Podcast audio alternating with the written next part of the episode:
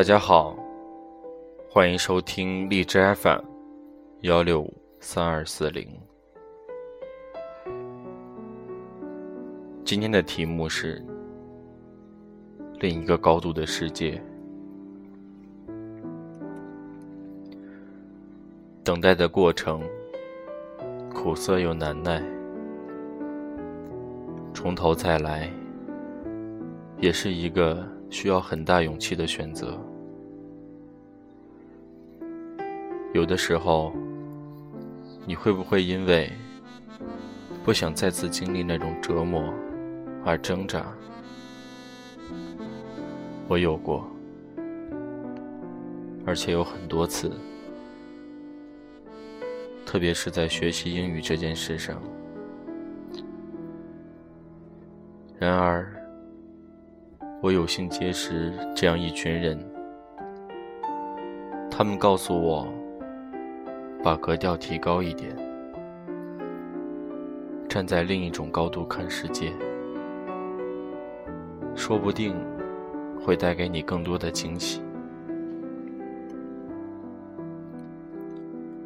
学习英语的过程是非常令人疲惫的。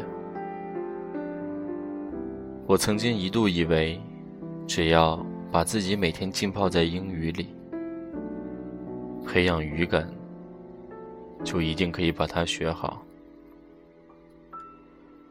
所以我每天都会逼迫自己，集中大量的时间来学习。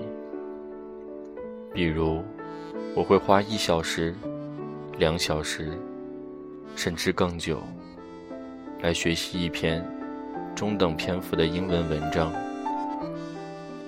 因为我想要从这一篇文章中学到语法、句法、单词、习惯表达等等等等。过程中我压力很大，每天长时间的学习，甚至让我感觉有些恐惧。每当我看到桌上的资料书时，我就觉得，它对我露出了恶魔一般的微笑，好像在说：“快来接受我的折磨吧。”很快，我就像泄了气的皮球，再也没有了坚持下去的信心和力量。又过了一段时间，犹如忘记了先前的痛楚，又开始了新一轮的忍耐与煎熬。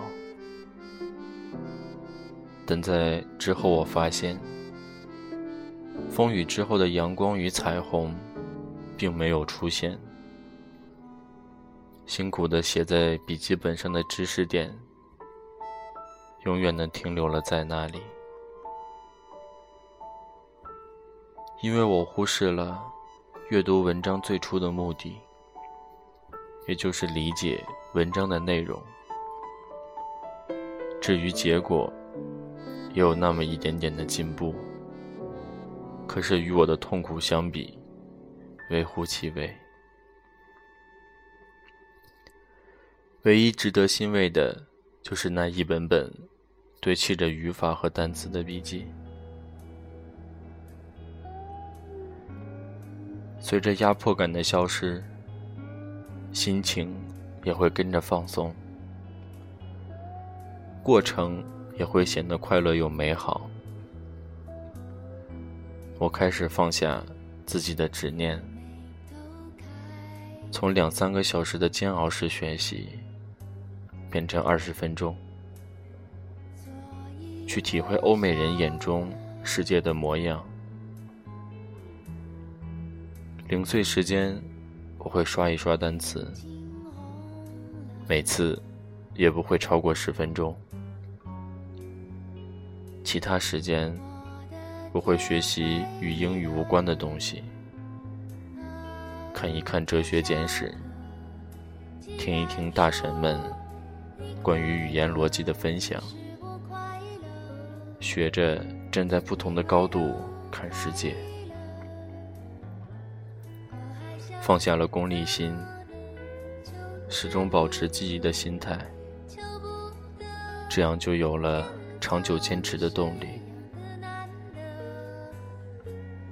如果你也和我一样，在英语学习这条充满慢性毒药的大道上摸爬滚打多年，欢迎在我的评论里与我一起分享你的故事。感谢每次来听我故事的听众。也许我们未曾谋面，也许我们心灵相惜，但得到认可，终究是一件开心的事情。FM 幺六五三二四零，陪你说出内心的孤单与羁绊。谢谢大家。